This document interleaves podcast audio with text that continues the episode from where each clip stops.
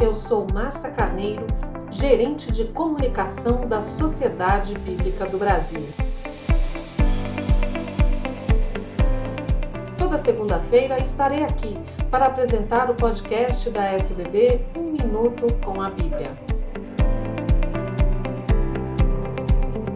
A cada semana, um convidado especial falará de um tema atual à luz da Bíblia Sagrada, ajudando você a refletir sobre a mensagem bíblica.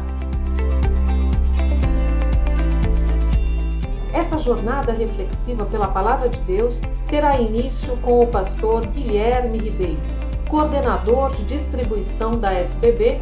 Ele falará sobre o temor que vence o medo. Acompanhe também em nossas redes sociais os devocionais diários e o plano de leitura semanal sobre esse tema. Espero que essa e as próximas mensagens ajudem você a enfrentar as dificuldades do dia a dia e auxiliar as pessoas a seu redor. Lembre-se, toda segunda-feira nós temos um encontro marcado com a Palavra de Deus em um minuto com a Bíblia. Boa semana com a paz, a esperança e o amor de Deus.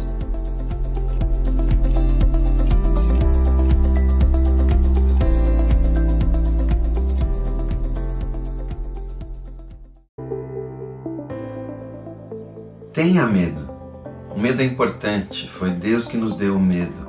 O medo nos ajuda a identificar as ameaças da vida. Agora, medo do quê? Jesus, quando falou sobre isso, ele falou: Não tenham medo daqueles que matam o corpo e depois disso nada mais podem fazer, mas temam aquele que depois de matar tem poder para lançar no inferno. Agora, esse mesmo Deus é um Deus que nos ama, é um Deus que deu seu próprio filho para nos salvar.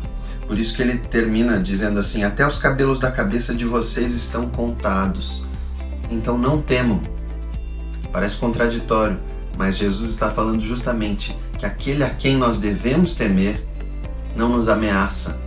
Por isso a gente precisa ter medo, sim. Precisamos temer, mas temer a Deus. O temor a Deus faz com que todos os medos desapareçam e a gente possa caminhar seguro, sabendo que Ele tem cuidado de nós.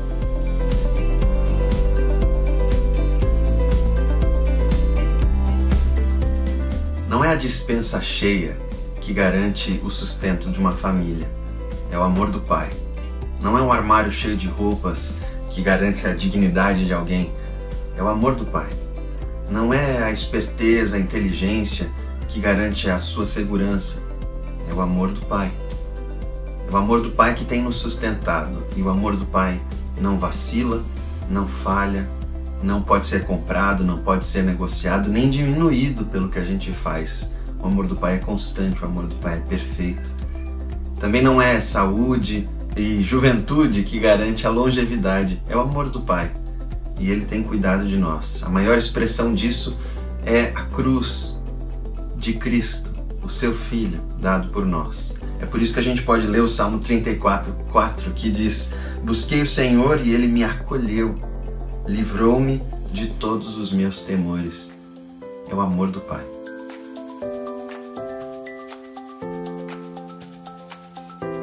Na antiguidade era comum as pessoas passarem meses até anos sem se verem. Paulo, quando escreve aos Filipenses, estava na prisão e ele escreve a irmãos que ele nunca mais veria. Ele fala que a sua situação tem rendido bons frutos para o trabalho do Senhor e ele termina a carta com algumas advertências. Ele fala para eles: alegrem-se sempre no Senhor. Digo outra vez: alegrem-se. De fato, os cristãos têm muitos motivos para se alegrar.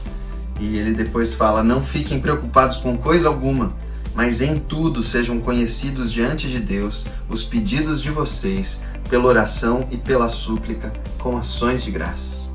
Ele nos encoraja a apresentar nossos pedidos a Deus já agradecendo. Deus tem cuidado de nós. E ele fala que o resultado disso é que a paz de Deus, que excede todo entendimento, que ninguém pode entender, guardará o coração e a mente de vocês em Cristo Jesus. Essa é a nossa a nossa certeza, a coragem que nós recebemos do Espírito, que se apresentarmos os nossos pedidos a Deus com ações de graças, essa paz vai invadir o nosso coração e a nossa mente, nos guardando em Cristo Jesus, que é a certeza de que Deus nos ama.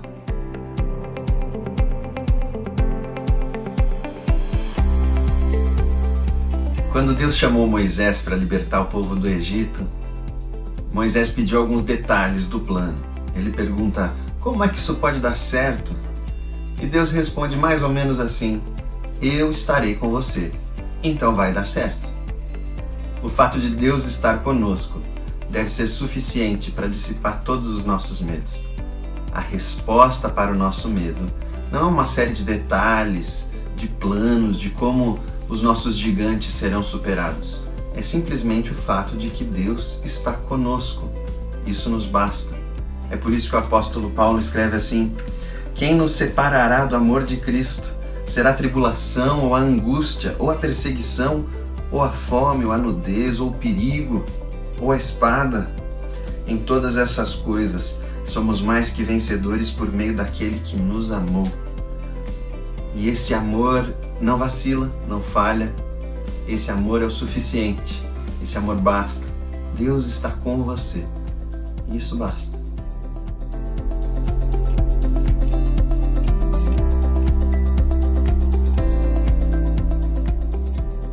Deus é o único a quem se deve temer. É Ele quem sustenta as nossas vidas, mesmo quando somos rebeldes.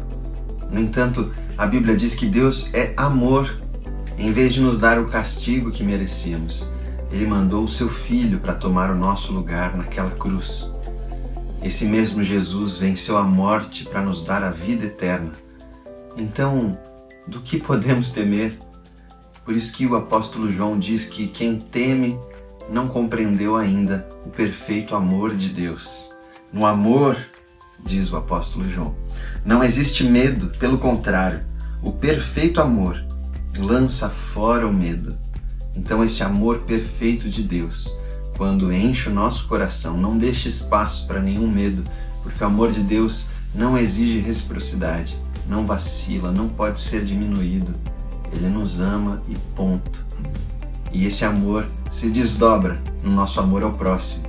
Nós compreendemos quem é Deus quando nós mesmos somos veículos do amor de Deus para o nosso próximo. Deus te abençoe.